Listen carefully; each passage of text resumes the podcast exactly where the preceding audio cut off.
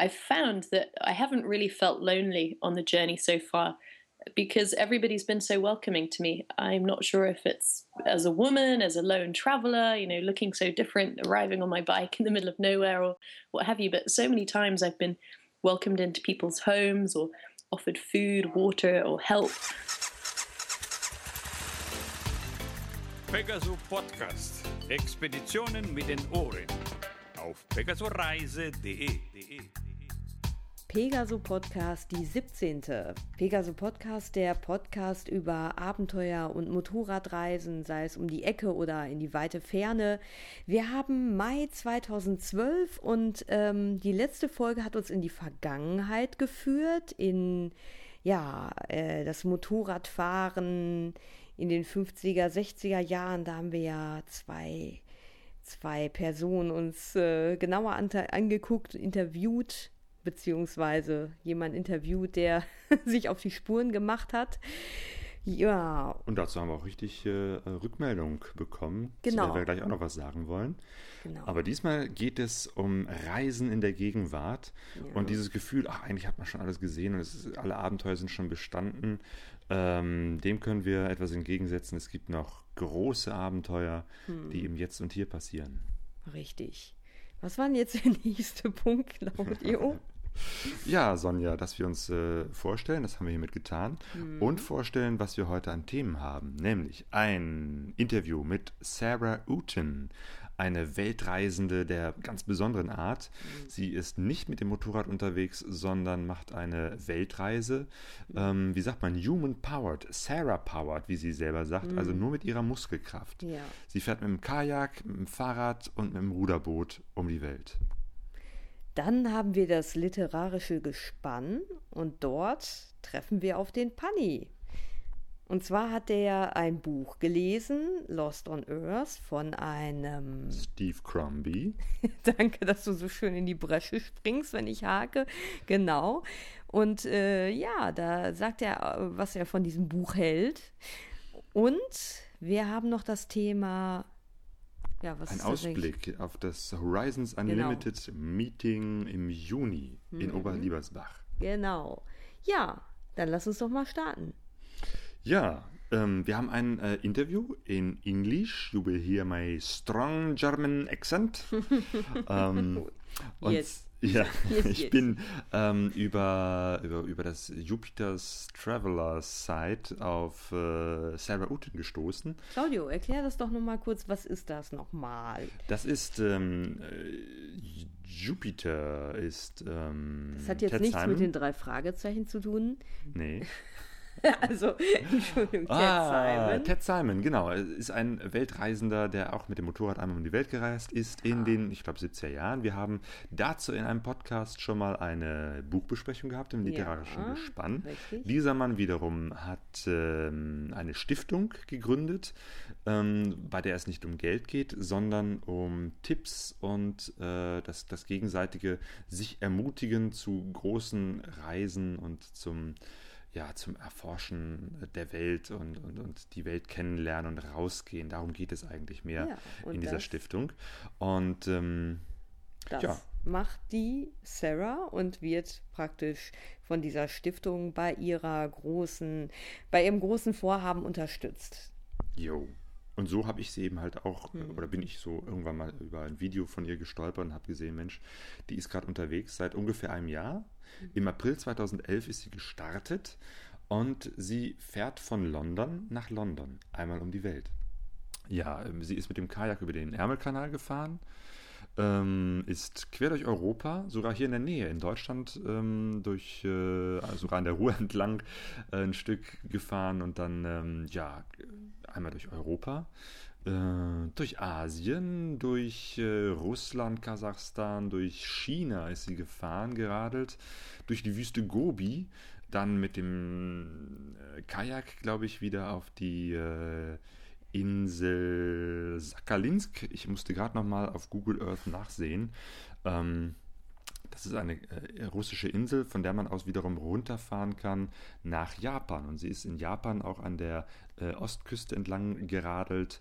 Ähm, die auch betroffen war in diesen Gebieten, die von diesem großen Tsunami letztes Jahr betroffen waren. Und ja. äh, hat da zum Beispiel auch ein äh, interessantes Video gemacht, ähm, wo sie so ja bei den Leuten war und eine Zeit lang mitgeholfen hat, ähm, bei den Freiwilligen, die so ein bisschen helfen, da wieder äh, Orte und Städte und Häuser aufzubauen, die durch den Tsunami im letzten Jahr zerstört worden sind. Und der nächste große Schritt ihrer Reise ist es, über den ähm, Nordpazifik zu rudern mit einem Ruderboot, was extra für sie hergestellt worden ist. Mhm. Und da wird sie ja einige Monate auf dem Pazifik unterwegs sein, um wirklich bis auf die andere Seite zu kommen, bis nach Kanada. Richtig. Und sie ist jetzt schon unterwegs, ich glaube äh, knapp eine Woche. Um sie herum nur Wasser, das sind so Dimensionen. Äh, ich habe das erst gar nicht so ganz begriffen, wie lange sie unterwegs ist. Also monatelang auf dem Wasser, nur mit der eigenen Muskelkraft angetrieben, Genau, um, kein Segel, kein Motor, nichts. Also um sie herum wirklich nichts, nichts, nichts. Also das ist etwas, was, äh, wo ich mich echt schwer tat, das zu, zu erfassen und zu begreifen. Auch so die, ja, äh, die Begegnung mit, mit der Einsamkeit. Ähm, also ich finde das ganz schön, ganz schön mutig, muss ich echt sagen.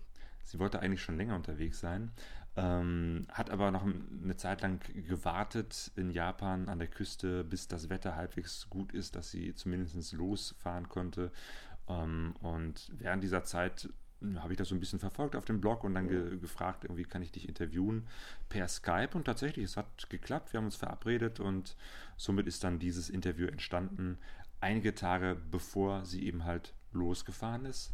Am 13. Mai ist sie losgefahren und ist jetzt mitten auf dem Meer unterwegs.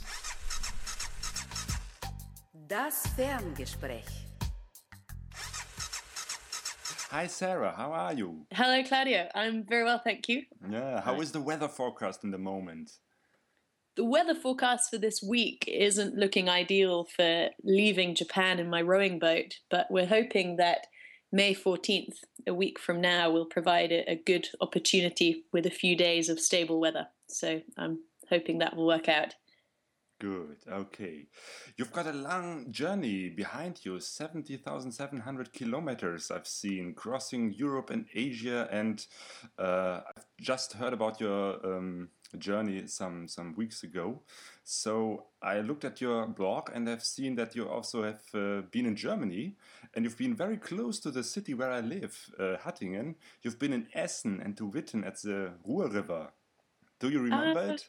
I do. I do remember very much. Ah. Yeah, it ah. was uh, beautiful to be riding through Germany in the spring with spring flowers coming out and some nice clear days. And I, I just love the, the cycle paths that are available over there and heading out through forests and things was uh, was beautiful. Ah, good. Um, but the real adventure, I think, started when you, went through Kazakhstan and Russia, China, Japan. Uh, what was the, the biggest challenge for you so far? Hmm. I, I, think you're right in saying the adventure really started in, in Kazakhstan when I first got to Asia. I'd never been to Asia before, so that's really when things started to feel different, and you know I looked different to everybody around me, and uh, I started heading off to some very remote places there's been a number of challenges so far. I mean, I, the Gobi Desert in China was was physically very challenging and uh, pretty exhausting too because I cycled through the night, uh, you know, during the coolest opportunity, mm-hmm. um, and, and, so was really tired with that. And just managing things like water supplies was was tricky. But I think the the biggest challenge, physically and mentally too, was the leg between the edge of Russia and Japan. To do that leg, I kayaked and cycled and used the island of Sakhalin, the Russian island of Sakhalin, as a sort of a, a stepping stone, really. Mm. And that change from cycling all those kilometers across Europe and Asia to getting back into a boat all of a sudden and doing some big distances in quite a short space of time, and then switching back to the bicycle again and, and heading off down some uh, really remote parts of this island where the, the road infrastructure is, is pretty poor in tough conditions, that was was hugely challenging. Um, we had pressure from the authorities to make it across in a certain time and you know in a certain window for the um, sort of legal side of it. There were vi- visa issues within the team. I had Mm. two of the team fly out to support me. So that whole phase during September time was uh, super challenging, but Yeah. it was one of the most beautiful sort of sections of the journey so far as well. Mhm. Uh, sometimes you have a, a support team, but also I I think most of the time you are cycling uh, alone. No? That's right. I've got a team uh, back at home who are mostly in the UK, although my weather router, who I'll be working with for the ocean sections, he's actually based over in the States. And so the team really helps me run the, I guess, the admin side of the project and helps with communicating the story and uh, that side of it. And, and there's a couple um, in the team who will come out and join me at the transition phases for each leg. Mm. So when I'm swapping between the bike and the boat, um, they they come out and just you know make sure I've got the right bit of kit. And that leg during that leg from Russia down to Japan, uh, two of them came out to you know one was driving the boat whilst I was in the car, in the uh, bike and uh, that sort of thing. But you're right, mostly it's it's just me and the bike or the boat. Yeah. So not only physically a big challenge, but also mentally. Uh, if you're so many, so long time alone on this way, uh, was it easy for you to get in contact with people in, in, in China, in Asia, where you don't speak the language? Mm. I think being alone has lots of challenges. Like you say, it's sort of mentally, I think that's the biggest challenge of, of all with the whole project. I've found that I haven't really felt lonely on the journey so far because everybody's been so welcoming to me. I'm not sure if it's as a woman, as a lone traveler, you know, looking so different, arriving on my bike in the middle of nowhere or what have you, but so many times I've been welcomed into people's homes or offered food, water, or help. Um, even when I don't speak the same language, um, you know, there's no English coming back. I find that if you want to understand each other, actually, it's amazing what you can do without a common language. Mm. Um, but at, at times it has been amusing where, I don't know, perhaps I've been using hand gestures in China to try and communicate something, and, and actually there's a blank face looking at me from the other side because those hand gestures don't mean anything in Asia. Um, so it's it has been a challenge and, and quite entertaining at times. Um, and in fact, in China, I had a wonderful experience where a young guy called Gao, he's 22 years old, he actually joined me for 35 days of cycling Oh. across China. We met in a, a petrol station at the beginning of China. I was just getting some breakfast, and he came up and expressed interest in the bicycle outside and said that you know one day he would like to make a bicycle journey too, but he didn't know how and he thought it would be really difficult. And I sort of gave him some encouragement and said, "Well, it's it's only riding a bike. It's not rocket science." I said, "You should you should go for it." Only Uh, and- riding a bike. Yeah, I, I Nothing more. giving machines and so I, I sent him off on his way and said good luck and, and I hope you make a journey one day and uh, anyway 10 minutes later as I was cycling down the road he, he arrived on the other side of the road and jumped out of his car and came running across and said Sarah Sarah I want to come to Beijing with you. And I was a bit taken aback. You know I'd met him 10 minutes before and I had quite a schedule to keep to to get to Beijing. I had an appointment uh, with a sponsor there and and quite a lot of miles to cover and I thought, you know, the Gobi Desert is in the way, and that's going to be challenging. I, I'm not sure I can just take this guy with me and be responsible for him like that. But after a few minutes, I, I thought actually I, I really did want to give him a chance. He deserved he deserved that sort of support, and, and so I said yes. And it then transpired he didn't have a bike, and he'd never cycled more than ten kilometers in his life. So it was really a gamble. But I sent him off with a shopping list and said, you know, come come and meet me in two days' time, and, and we'll go and it was a, just a, the most remarkable story so far that he met the challenges and sorted things out every day and fixed his bike and little by little we we, we got across that country Hmm. Crazy story. yeah Uh, and it's crazy. yeah. wonderful to see that you know you don't need fancy equipment or lots of planning to do it you can just get up and do it Yeah. And you also uh, went um, down the, the east coast of Japan, uh, also in those areas which were destroyed by the tsunami last year. Uh, how is the situation there in, in these days? There's still a lot of devastation out on that Tohoku coast. I cycled through that region in November. I had been advised I should stay away because of radiation fears and so on, but I thought there's people living out there still. You know, I'm, I'm not going to just turn away and cycle around it. I, I want to go and see what's happened and, and understand that, and also see how people are rebuilding their lives and, and see if there is anything I could do to help. Um, so I, I cycled out that way, and it was one of the most humbling sort of experiences of my life, I think, to witness the way in which the ocean had just, you know, done its ocean thing, but had caused such devastation and really annihilated places. It, it, it did feel post apocalyptic, walking through towns which had been destroyed, you know, certain areas that had just been flattened. Uh, and you know walking through rubble and you realize you've, you've just walked right through somebody's house but um, there's now nothing there and so i went back up to the region uh, to the, the city of ishinomaki in december. I because i've stayed in japan over the winter I, you know i hadn't wanted to go home. I'd wanted to stay out here and prepare.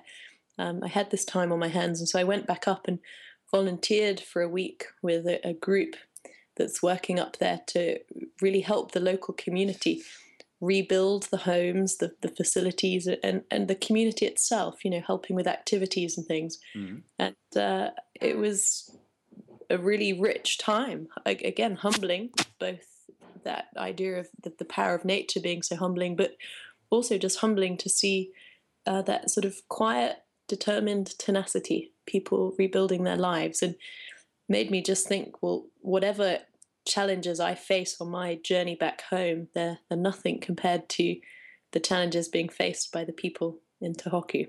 Hmm. Okay, so now the the next big challenge is uh, to cross the North Pacific from China all the way to Vancouver. You're gonna row. How long will it take you? That's right. This next phase from Japan across to Canada is is pretty huge. It's about 4,500 nautical miles um, in a sort of direct route. And I think it will take around 150 days, five months, maybe more, maybe less, but I, I sort of hmm. doubt it will be much less than that. And I'll be completely solo in my rowing boat, Gulliver. Yeah, your rowing boat Gulliver is a special boat was built for, for you? That's right. It's seven meters long and designed to, you know, uh, survive harsh conditions at sea and designed in such a way that I can take everything on board that I might need for the the journey um, and be fully self sufficient out there. So the boat has two cabins, one at either end of the boat, and an open area in the middle of the boat, uh, the deck where I row. And it's got solar panels for you know powering my batteries and, and charging all the equipment I might need, uh, communication equipment, camera equipment, um, and the most important of all is the water maker, the mm. desalination unit, which takes the salt from the seawater and provides fresh drinking water. Ah, so you can produce your own uh, fresh water there on the sea. That's right. That's right. A very good. very fancy piece of equipment for that. So I'll be taking good care of that to make sure that it gets me all the way across. Uh-huh. Do you also have a staff to to uh, prepare some food? Yes, I've got a small gas stove, a Jetboil stove, which I use for cooking, um, well, boiling water and, and mm. rehydrating uh, sort of dehydrated meals. That's most of my food. And then I've also got some pasta, rice, couscous type meals, which I can add herbs and spices to. Um, that's the main the main food. And then I, I'll snack on chocolate and dried fruit and nuts and different energy bars like that. So I've, I've tried to get as much variety as I possibly can because I know that food is a big thing for me. And when you're out there eating pretty much the same stuff day in, day out, it, it can wear you down a little bit. So there's a few treats and surprises thrown in, including some uh, a couple of beers and a, a, bottle of champagne for my birthday. Uh, ah, yes, your 26th birthday will That's, it be? Oh no, it'll be my twenty seventh. In fact, I'm ah, 26 okay. at the moment, and I'll be uh, in three weeks. I'll turn 27. Oh, okay. So, which is the, the most precious object for you personally you will take on your journey? Ah, goodness. Mm, that's a tricky one. I, I, I, guess practically it would be the water maker so that it, uh, it, it, keeps me hydrated. But personally, I have a, a small bag of uh, good luck charms and, and little gifts from friends, which each have a special story and meaning behind them. So I, I suppose those would be the things that I'll hold closest and uh, use to, you know, remind me that I'm not alone on that boat. There are people thinking of me and supporting me. Yeah. So we will be able to to follow your journey also on your blog. Will you be able to to send messages from there? That's right. I it's very much a shared journey. We've got an education program for schools and I blog regularly and post videos and photos and thanks to uh, satellite communications, I can do that from wherever I am in the world, right in the middle of the ocean too. So, yeah, my website sarahuten.com has all sorts of links and galleries and stories and things where I hope lots of people will join in. Good, very good. Uh, so your name is uh, called Sarah Uten? Sarah Uten, yes. Uten. Ah, okay. It would make sense if it was Sarah Outen. Yeah, I thought it's Outen. yeah, that's okay. That would be logical. My grandmother just had this thing. She wanted it to be Uten. Uten. Okay. So, Sarah, I wish you also good luck for your journey and, uh, as we say in German, gute Reise or gute Fahrt. Good Fahrt, yeah. Lots of people said that to me in Germany. It was, uh, yeah, good stuff. Thank you, Claudia. That's great. Pegasus Reise. Ja, dieser ähm, gute Fahrt, darüber hat sie auch in ihrem Blog geschrieben, äh, dass sie das als Engländerin etwas äh, befremdlich fand, dass die Deutschen immer gute Fahrt sagen. Das klingt ja im Englischen wie good fart, was zu Deutsch wiederum heißt guter Furz. Siehst du, das wusste ich nämlich noch gar nicht. Wieder was dazugelernt. Also, na gut, ich fand auf jeden Fall äh, klasse, so die, diese Begegnung, die sie hat da. Ne? Zum Beispiel mit diesem Japaner. Gao der da ein Stück mit ihr radelt. Also echt eine verrückte Geschichte. Und ich finde auch echt super ihre kurzen Videos, ähm, die sie da macht und ähm, auf ihre Seite stellt. Also sie ist da wirklich sehr aktuell. Also man kann immer verfolgen, wo sie gerade ist, was sie gerade macht. Und ähm, es ist wirklich sehr spannend. Jo, ein, zwei Videos packen wir auch auf unsere hm. äh, Homepage pegasoreise.de. Ähm, Genau, das heißt, da könnt ihr nachlesen. Äh, da gibt es auch einen Link wiederum zu ihrer mhm. Homepage. Ähm, und ähm, ja, wenn ihr eben halt mehr darüber wissen wollt, pegasoreise.de, der 17. Podcast, da findet ihr weitere Links. Jo. Wo sind wir denn jetzt? Ah, Claudio zeigt auf das Wort Nachtrag. Wir haben hier nämlich, das muss ich mal erklären, so eine kleine Liste mit äh, ne, Bleistift geschrieben, wo immer steht, was jetzt als nächstes kommt. Mhm. Was uns nicht davon abhält, auch manchmal völlig durcheinander zu reden. ja, eben, genau. Das ist. Ähm, soll so eine gewisse Ordnung vortäuschen. Aber jo. wie gesagt, das Wort Nachtrag zum letzten Podcast. Also, ähm, mir lag der besonders am Herzen, weil, ähm, wie gesagt, da ein sehr persönliches Thema von meiner Familiengeschichte mit eingeflossen ist, mit dem Interview mit meiner Tante und meinem Onkel zum Thema Motorradfahren. Also es war mir sehr wichtig und ähm, ich war deshalb auch in, ja, neugierig, ob sich Leute gemerkt haben. Wir haben ein, zwei Rückmeldungen gekriegt. Ähm, das kann auch gerne mehr werden. Ich finde das wirklich sehr spannend und Claudio auch. Aber eine äh, Rückmeldung wollen wir euch jetzt auf jeden Fall nicht vorenthalten. Und zwar ist das von dem Panni, der ja auch äh, gleich nochmal bei der, bei dem äh, pädagogischen Gespräch. Nee, ach scheiße. da merkt man, ich bin, äh, ich bin Erzieherin. Ich wollte eigentlich sagen, pädagogischen dass, Gespräch. Jo, pädagogische geil. Gespräch. Oh, nee, das passt, weil ja, ähm, passt ähm, das? Pani hat uns Hausaufgaben aufgegeben. ja, richtig. Und das, das müssen wir jetzt auch noch machen. Haben wir noch gar nicht gemacht. Nämlich, wir müssen uns noch den Film Quad Quadrophenia von The Who angucken. Und erstmal dann auch richtig aussprechen, ne? Also nochmal Quadrophenia. Ist das richtig? Ja, ich äh, hoffe es viel. We should not speak English. It's no, not it's not so not good. good. Okay. Aber bleiben wir bei der Sache. Also, Pani hat einen Kommentar zu der letzten, zu der letzten Folge geschrieben und da wird der Claudio jetzt mal einen kleinen Auszug vorlesen. Der Panni schreibt, euer jüngster Podcast war wie immer große Klasse. Der Beitrag zur Dragon Rally hat mir ganz besonders gut gefallen. Sehr mitreisend, mitreißend. Und zum dritten Teil der Sendung muss ich aber nochmal klugscheißern. Man darf doch englische Rocker und Mods nicht in einen Topf schmeißen. So kam zumindest die Anmoderation rüber, auch wenn euer Interviewpartner es ins rechte Licht Licht gerückt hat. Weiter entfernt können Subkulturen zumindest nach ihrem Selbstverständnis nicht sein. Mods hassten Rocker und umgekehrt. Mhm. Rocker. Hasten groß geschrieben. Ja, ja, ja. Rocker sind halt Rocker und Mods sind in Anführungsstrichen Popper, die Vespas etc. fahren. Und in den 70er Jahren haben die sich in Großbritannien ständig blutige Schlachten in Brighton oder sonst wo geliefert. Der oben genannte Film, Quadrophenia, äh, spielt vor dem Hintergrund und gibt einen guten Eindruck, auch wenn das nicht der Fokus des Films ist. Sehr sehenswert, auch wenn er über 30 Jahre alt ist.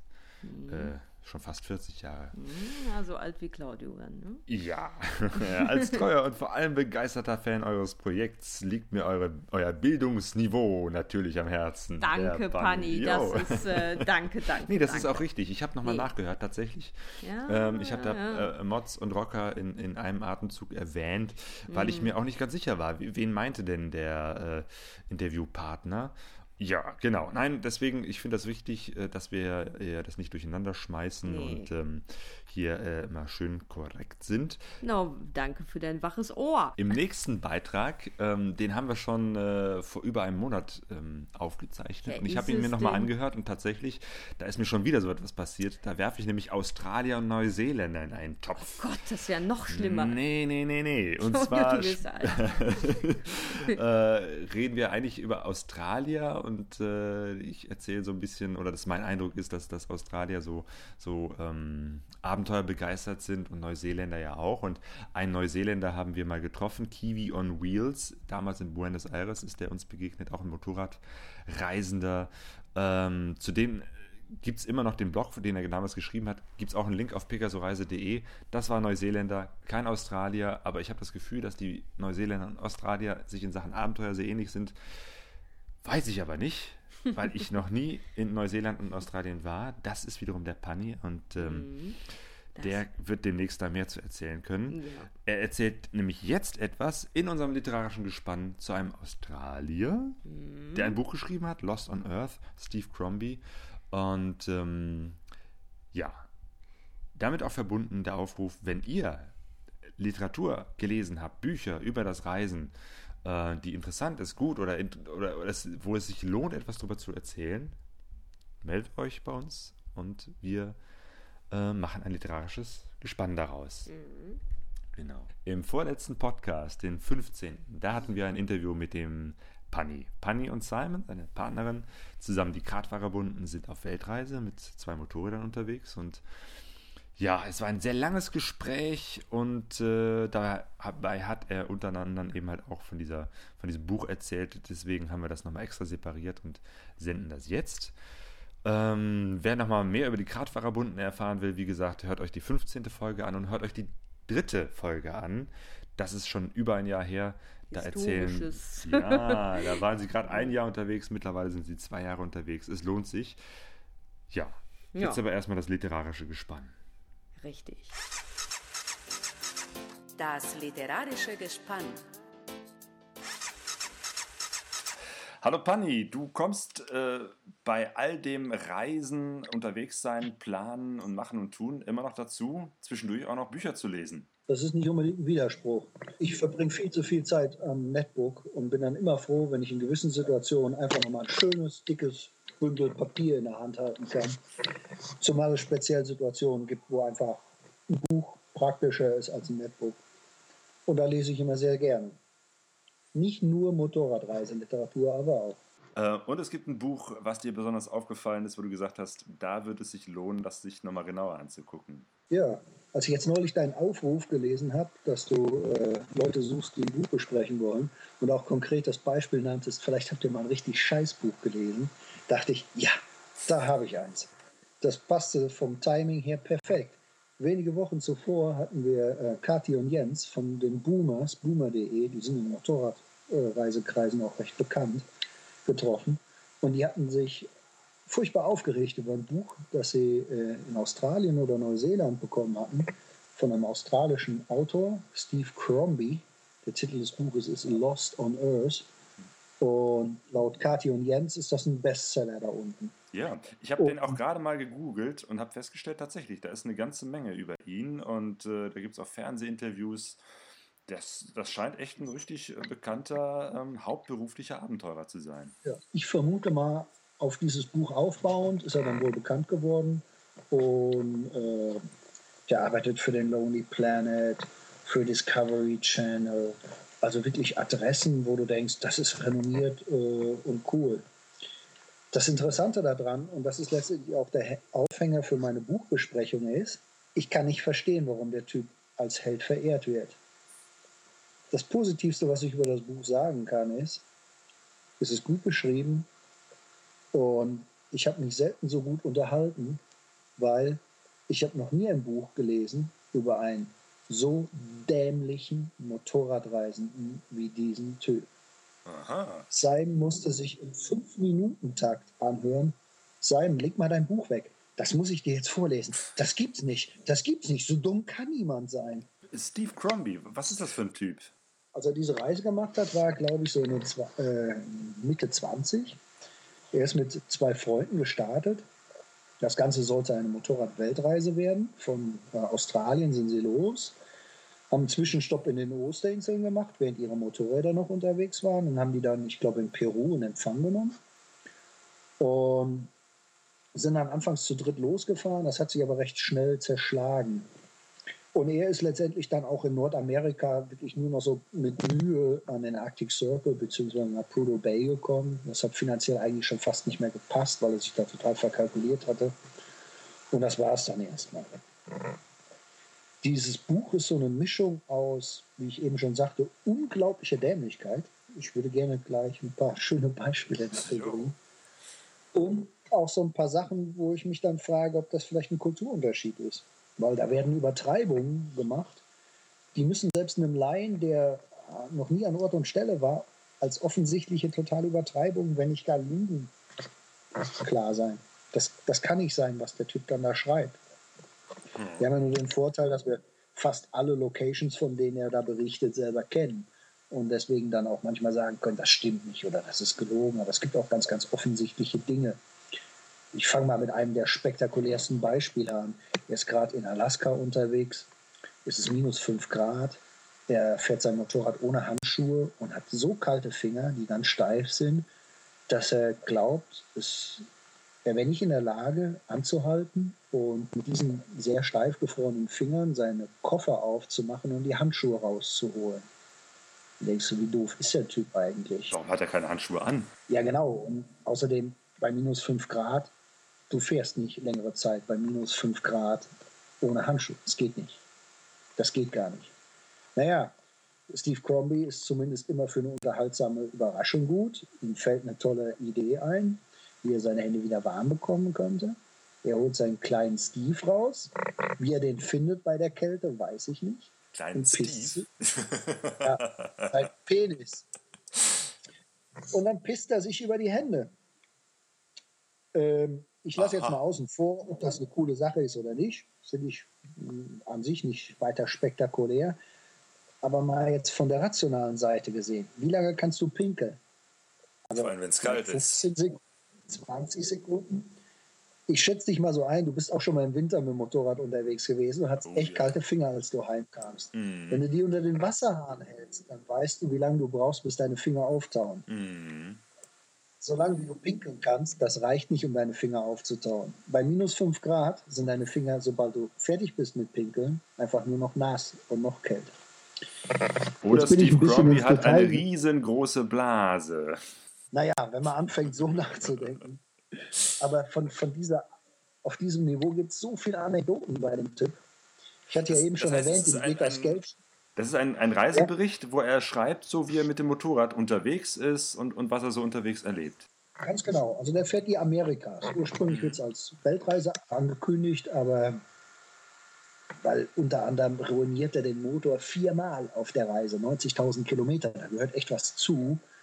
Und einen Motor dann wieder äh, Zylinder schleifen lassen, Kolben mit Übermaß besorgen, gerade in Mittel- und Südamerika, kostet natürlich viel Geld und dadurch geht seine Kohle flöten. Außerdem hat er da ständig so ein Mädel am Start, die sagt, oh nee, nicht im Zelt, ich hätte gern ein schönes, ordentliches Hotelzimmer. Naja, und da gibt der Steve dann auch gerne mal Geld für aus.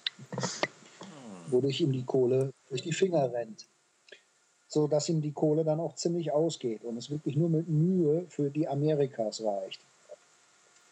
In, in den Lower 48 der USA hat er eigentlich schon gar kein Geld mehr. Trotzdem schafft er es dann irgendwie immer noch weiterzukommen und da gibt es dann eine Szene, wo er, ich glaube, im Yukon Territory in Kanada oder ist es schon Alaska unterwegs ist.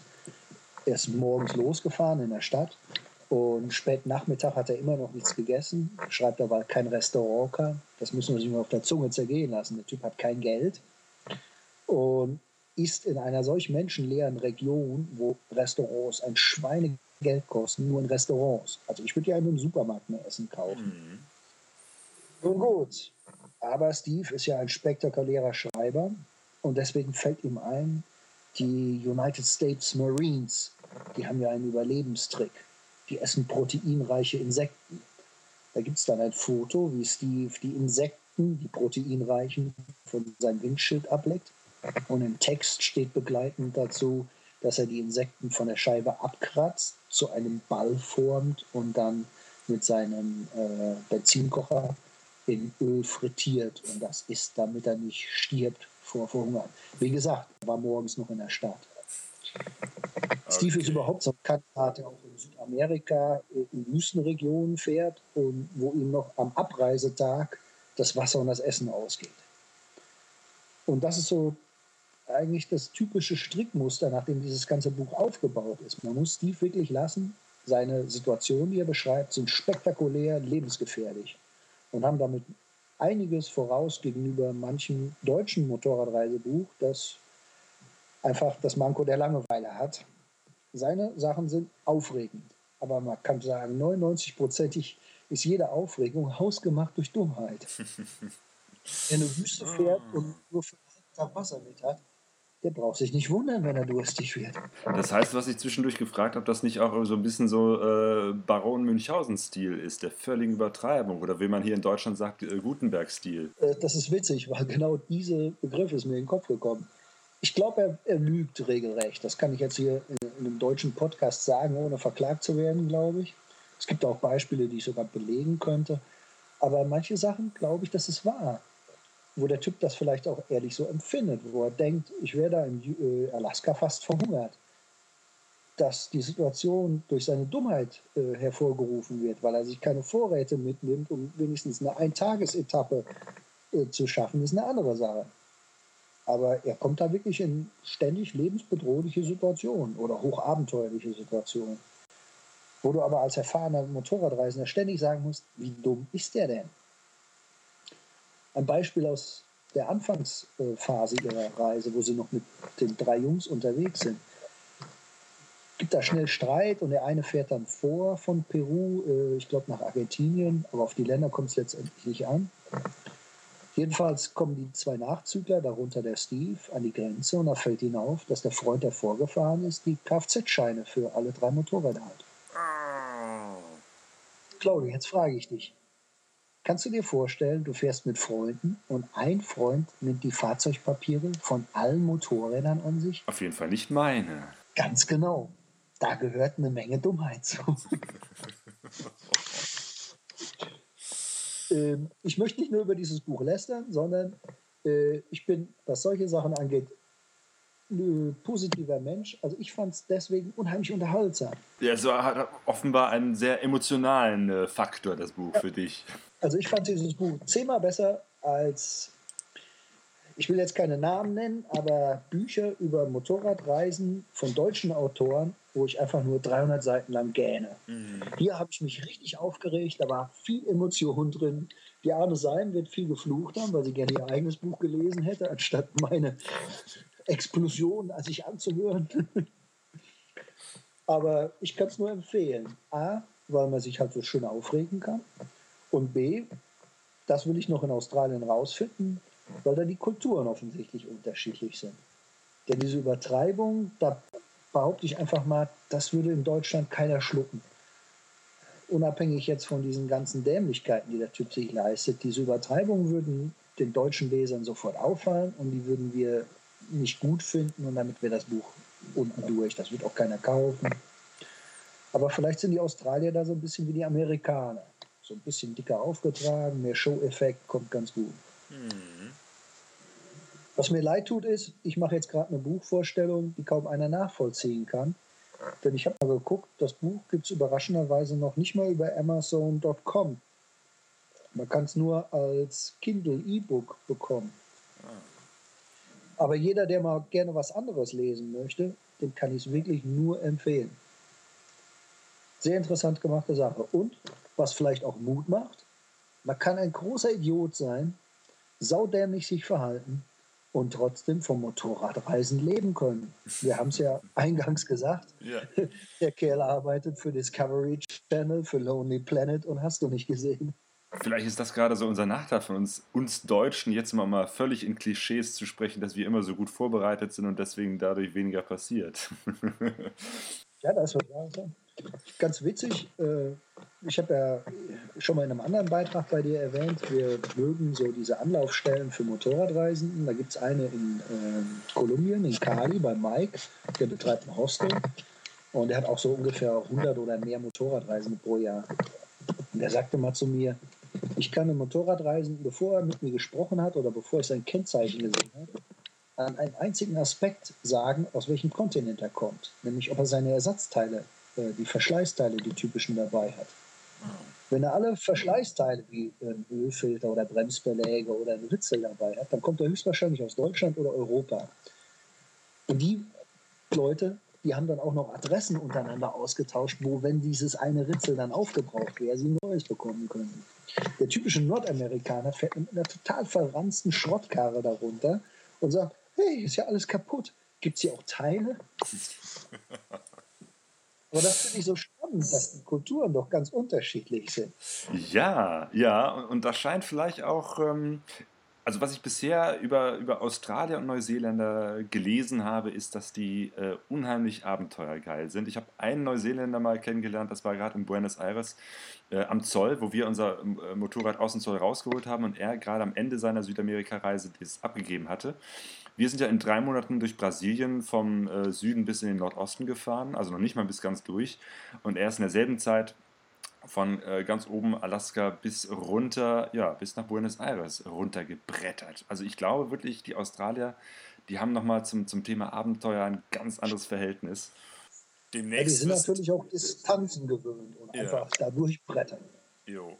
Aber ich muss jetzt mal zur Ehrrettung der Australier sagen, ich habe schon einige auf Reisen kennengelernt, Motorradreisende Australier, und die waren alle pfiffig, intelligent, sympathisch, da war keiner auf Steve Crombys Niveau. Keiner. ja, demnächst kannst du ja dann äh, aus, aus äh, erster Hand äh, von Neuseeländern und Australiern erzählen. Also wenn ich irgendwann mal dann so ein Foto dir schicke mit einem blauen Auge, dann hat irgendein Australier meine Anklage, seid ihr eigentlich alle so doof wie Steve Crombie, nicht so richtig gut aufgehört.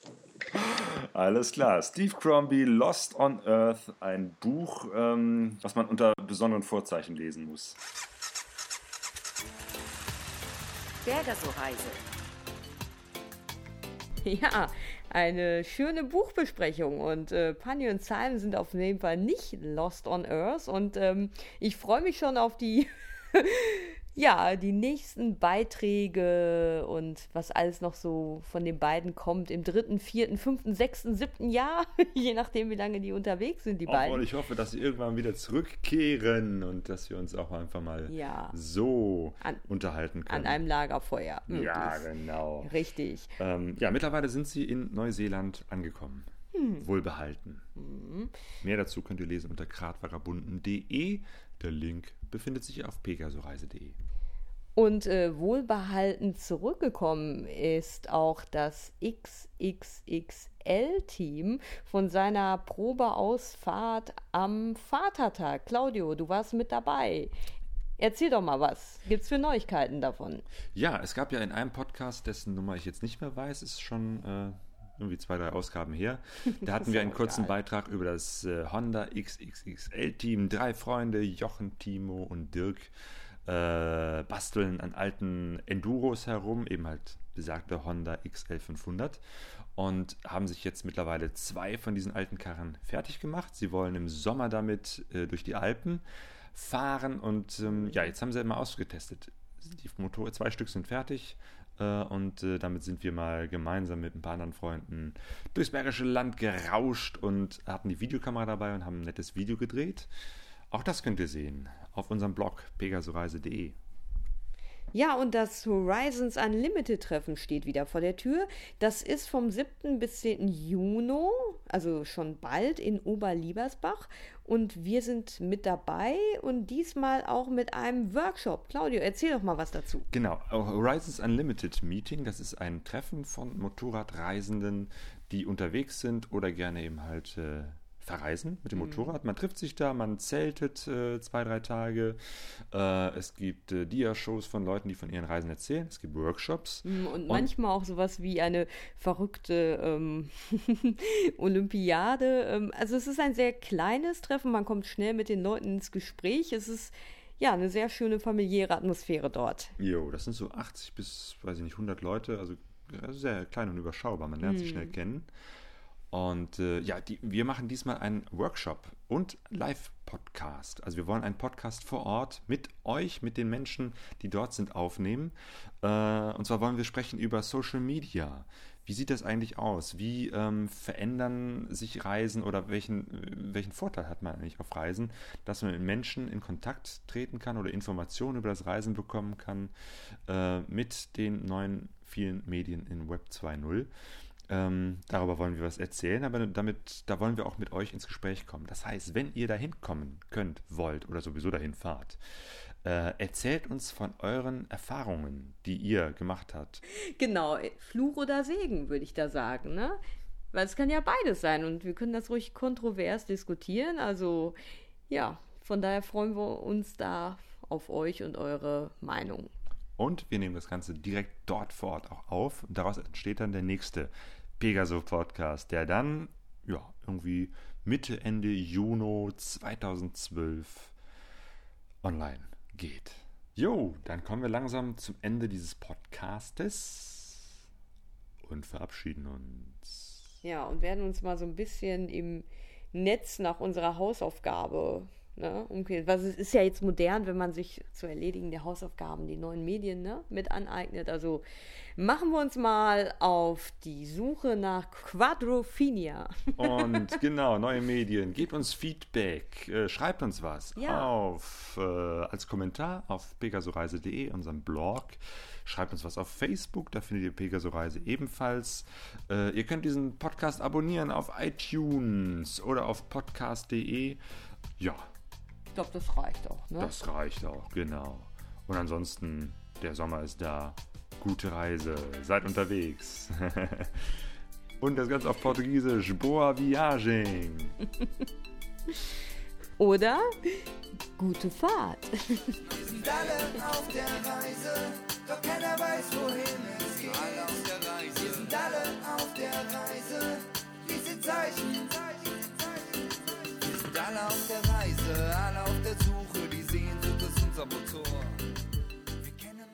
Sehnsucht ist unser